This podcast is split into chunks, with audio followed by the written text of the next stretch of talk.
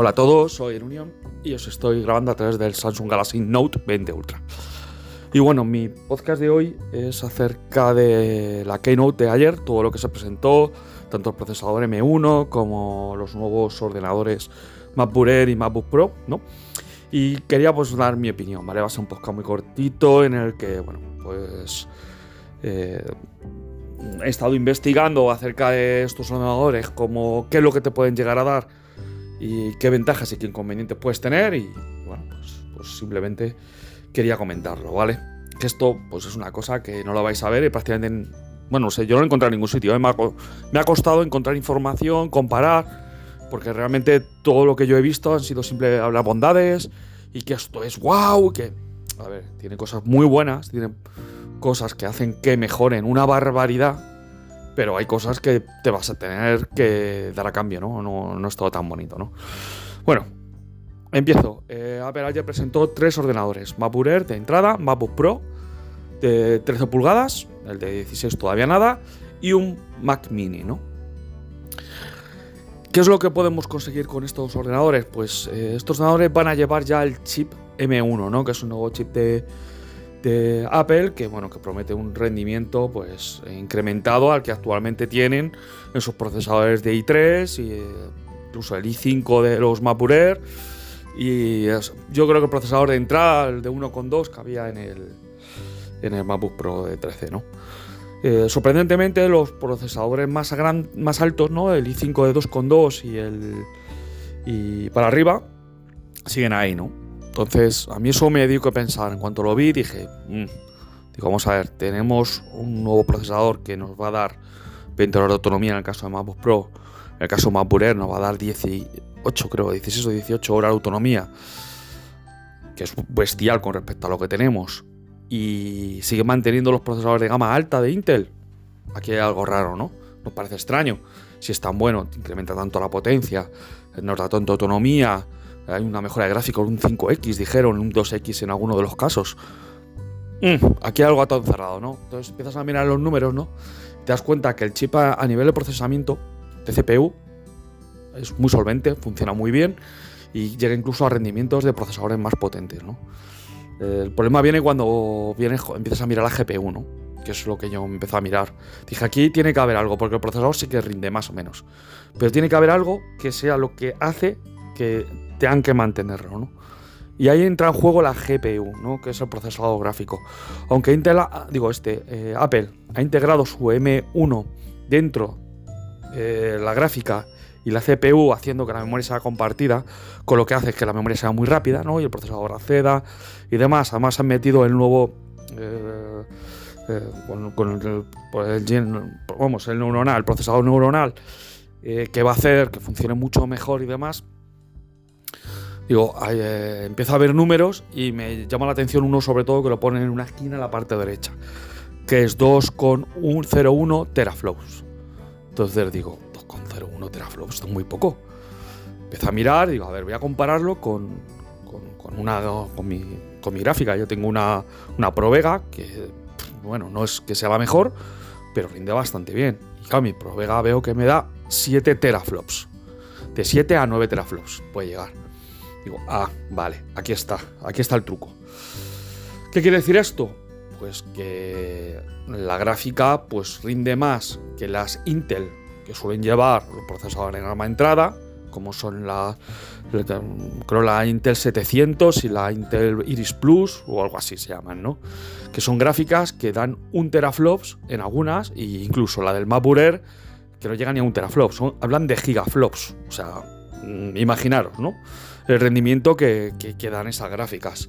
Entonces, claro, mm, ahí está el truco, ¿no? Eh, tienen un buen rendimiento gráfico, pero no llegan a, lo rendido por Nvidia o a ti en este caso, ¿no? Entonces, para el usuario que va a dar una potencia eh, gráfica, necesita muy potente para hacer 3D, para, para grabación de... Bueno, para lo mejor para edición de vídeo, pues no necesita tanto, ¿no? Pero para alguien que va a hacer modulado en 3D, va a hacer, pues, por ejemplo, eh, me imagino la creación de una película tipo Toy Story o alguien que se dedica a jugar con el ordenador, no le vale. Que lo descarte, que coja, descarte diga, Este año no es. Cuando subamos a 6 teraflops, que todavía le queda, pensar que estamos en 2 teraflops, empezamos a mirarlo, ¿no? ¿Que va a funcionar? Sí, sí, sí, sí, va a tirar. Lo que pasa que no esperéis un rendimiento de a tope, ¿no? no sé, un juego eh, que sea compatible ahora con, con Mac, pues pensar que va a correr pues como te puede correr en un MacBook de 13 pulgadas, ¿no? Entonces, bueno, ahí está, está el tema. Eh, esa es la parte mala, ¿no? La parte buena, pues está claro que la autonomía que vas a ganar es bestial, sin calentamientos y un buen, buen rendimiento de tanto de CPU como de, escritura en disco, ¿eh? Eso no va a haber ningún problema. Eh, yo creo que el, mayor handicap de estos ordenadores es eh, la gráfica, porque encima, en cuanto tengan Thunderbolt 4, no soportan eGPUs, con lo que no vas a poder enchufar una eGPU externa. lo que hacía yo con el Mac Mini, de poner una eGPU, no puedes hacerlo. ¿no? Puede ser porque no tengan el driver de, de ATI o del que sea, no, no sé. O no está preparado no han dado explicaciones, ¿no? Pero que sepáis que el problema que tienen estos ordenadores, que se ha hablado poco y que vendieron como que era, es el procesamiento gráfico, ¿no? Que aunque no está mal, pero no te va a dar el rendimiento gráfico de un, de un gama alta de, actualmente de, de, los que hay con Intel, ¿no? Y ese es el principal problema. Ventaja de lo que os he dicho. Más potencia, muy, muy buena potencia o CPU. No creo que haya ningún problema. Escritura en disco y sobre todo horas de autonomía, portabilidad etc, etc. Además que han bajado el precio, tienen un precio bastante atractivo y demás. ¿Para qué recomendaría yo esto? Para alguien que quiera portabilidad absoluta, que quiera llevarse un portátil de un sitio a otro y lo que haga sea edición de vídeo, fotografía, eh, cosas muy... no utilice máquinas virtuales, o sea, un uso de ese tipo. O sea, realmente va a haber casi un 80-90% que este le va a sobrar. Un uso como un iPad, ¿no? Que no utiliza eh, aplicaciones antiguas, porque esto es otro tema. Eh, ahora salimos con un grupo de aplicaciones, todas las de la tienda de iOS y alguna que vayan importando, pero cuando según sale, las aplicaciones hay que portarlas. El código que tienen es código Intel. Entonces, a ver si tienes alguna aplicación específica que necesitas, pues mira a ver si ya está aportada para Big Sur procesado SRM, si no, pues, pues no. Entonces, bueno, eh, a ver, tiene cosas buenas y tiene cosas malas, ¿no? Yo las acabo de contar, son las que yo he visto, he analizado y, bueno, lo digo para que nadie se lo compre pensando con todo el hype que esto es lo mejor del mundo y se lleve una sorpresa, ¿no? Porque yo cuando lo vi dije, joder, qué maravilla, qué bien, portable, tal. Digo, bueno, a, ver qué pasaría, porque vi que está el Mac Mini. Y, joder, si el Mac Mini tira como el, el iMac que tengo, digo, pues, pues qué maravilla, ¿no? Si lo tengo un portátil esa misma potencia, bestia, ¿no? Claro, empiezas luego a mirar los números y te das cuenta que no, que no, es, tan, o sea, que no es tan bonito eh, como te venden en cuanto a potencia. Bruta de gráfico. Lo demás, de verdad chapó, ¿eh? La autonomía y además eh, yo soy de los que piensa que ARM se va a comer a Intel. Por él mismo, ¿eh? Está haciendo todo para comérselo. ¿Por qué? Por consumo, por calentamientos y por y, porque es que está la tecnología muy arcaica. O sea, se ve que no cada vez piden más, consumen más. Esto es otra cosa. A mí me gustaría ver cómo se desenvuelven las aplicaciones compiladas en para este código, ¿no? La ejecución que tiene. Porque lo mismo no llevas una sorpresa y te rinde una aplicación que en, que en Intel te, pues, te está comiendo CPU o te está comiendo mucha memoria. Pues llega, lo ejecuta en RM y va como un tiro, ¿no? Eh, en la Keynote hablaban de eso, ¿eh? que se ejecutaba muchísimo más rápido, ¿no? Y, es probable que, esto ocurra, ¿no? O incluso a lo mejor con el gráfico nos llevamos una sorpresa y no necesitamos estos 7 teraflops y con 2 teraflops te mueve lo que con 7 te mueve. Me parece esto más raro, ¿no? Pero esto al final es optimización de código, ¿no? Es como, es como todo, ¿no? Que hay aplicaciones que están muy mal muy mal, desarrolladas, ¿no? Y, con, con, Intel o con el sistema operativo X tiran como tiran y luego le pones una compilación fina, eh, la colocas en un equipo con buena CPU, buena memoria y demás y te dices, madre mía, ¿cómo va esto, no? Entonces, bueno, hay que ver las primeras reviews, eh, hay que ver lo primero, los primeros análisis, la gente que las pruebas que está haciendo, las aplicaciones que se van portando, ¿no? Está muy verde, está muy muy verde. Creo que eh, Apple ha hecho muy bien en cuanto a, tirar esta tecnología, porque es el futuro, porque Intel, cuanto a rendimiento, autonomía, está muy en, no sé, como que él mismo se piensa que se va a morir, ¿no? Me da a esa sensación. Está como muy atrasado, ¿no? Y, bueno, este giro le va a dar una independencia para año para poder mejorarse, punto, poco a poco y encima tener un control entre hardware y software, pues bastante, además del margen de beneficio que se va a llevar, claro. O sea, esto es una empresa, al final va a ganar dinero, ¿no? Entonces, pues, pues nada, esto, esto es lo que quería contaros, ¿no? De un podcast rápido, sincero, sencillo, en el cual pues cuento lo bueno y lo malo de estos ordenadores. A mí, personalmente, ¿cuál me gusta? Pues me gusta el MacBook Pro de 13 y voy a explicar el por qué. Porque el procesador tiene un núcleo más, ¿no? Y además encima tiene ventilación. Eh, está muy bien que el MacBook Air no lleve ventilación y lleva una plaquita, ¿no? Pero siempre va, a tener mejor, eh, cómo decirlo, desempeño, ¿no? Si tenemos una ventilación mayor, siempre vamos a poder sacar más rendimiento de él, ¿no? Entonces, eh, por la diferencia de precio que hay, que digo de precio, de precio y de peso, porque yo es una cosa que siempre valoro, el peso, ¿no? teniendo prácticamente las mismas dimensiones, porque son prácticamente tú la pelar dos y son igual de gordos, salvo la parte fina del layer y demás, llevamos una mejor pantalla, nos llevamos un procesador mejor, un sistema de ventilación mejor, una pantalla mejor y, el, y tenemos la, bueno, la, pantallita esta que va pegada al teclado, no me acuerdo, no me sale el nombre ahora. ¿no? Nos llevamos todas esas funciones, ¿no? Por 300 euros más. Eh, además de más autonomía, ¿no? Porque tiene más batería. Entonces, para mí, eh, yo elegiría ese, MacBook Pro de 13. Creo que es el portátil perfecto, ¿no? El Air está bien, sí, seguramente hay unas ofertazas ¿eh? con él, porque me da la sensación de que por la diferencia de precio la gente va a tirar al Pro. Me da esa sensación, ¿eh? Antes que leer. Pero bueno, mm, está ahí. Además, 200 gramos de peso no me parece significativo. Cuando estábamos hablando de 600 gramos de peso, como había antes, sí, pero es que el año pasado redujeron mucho el peso y la diferencia se quedan 200. Entonces yo, yo de los de otros ordenadores, y el Mac Mini no lo valoro. Y te voy a decir por qué no lo valoro.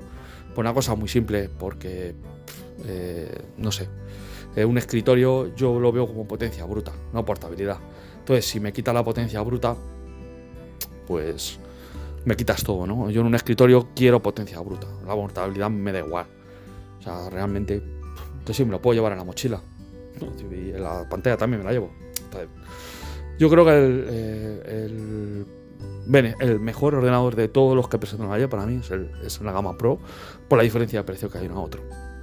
Porque creo que en CPU y en memoria estamos dando un pequeño salto, ¿no?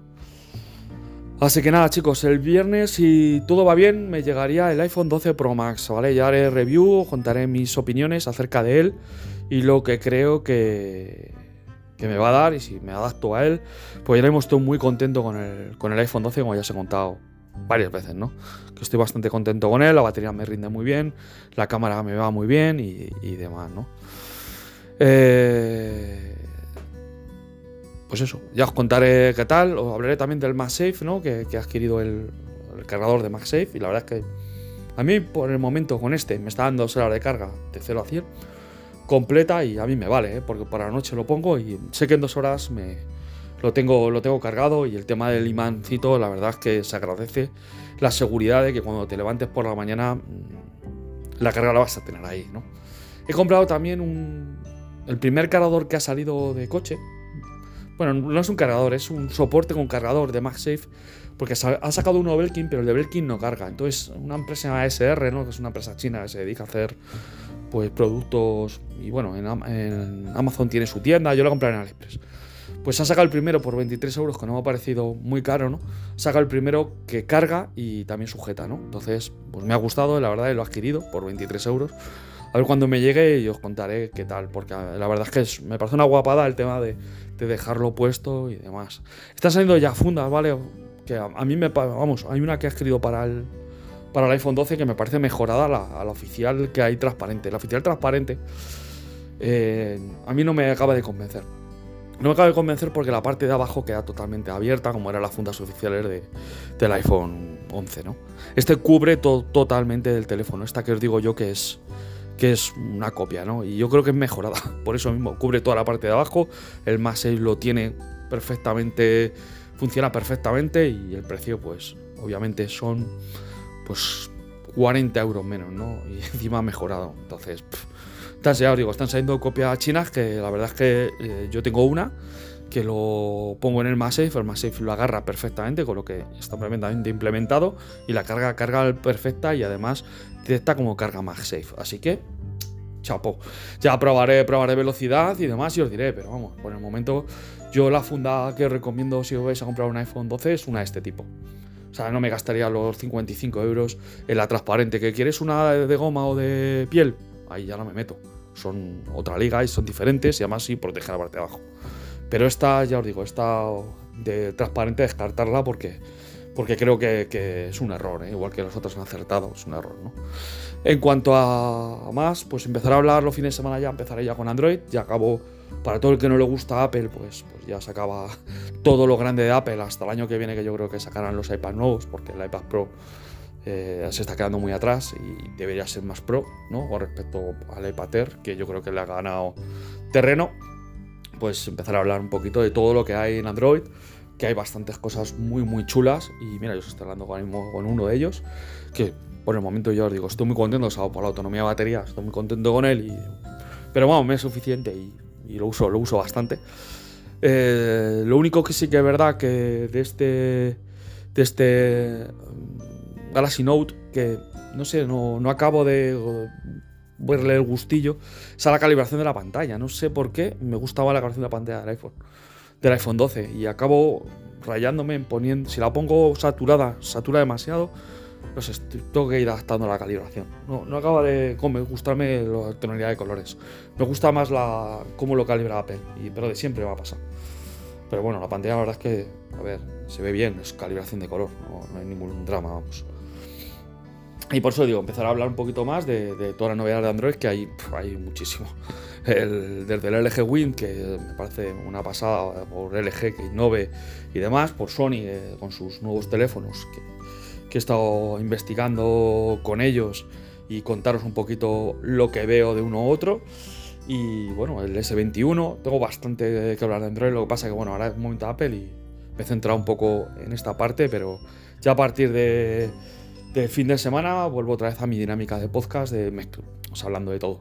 Hablando de Apple, hablando de Android, hablando de toda la tecnología que tanto me apasiona, ¿no? Pues nada, chicos, espero que os gusten los podcasts. Eh, si tenéis alguna duda sobre los nuevos ordenadores de Apple, pues espero haberos resuelto en gran medida lo que tengáis. Y, bueno, si sale algo nuevo, pues, pues ya os iré contando. Por el momento lo que yo he podido investigar de la información que hay y demás, y por números, pues estos son los que, los que tengo, ¿vale? Un saludo a todos y hasta luego.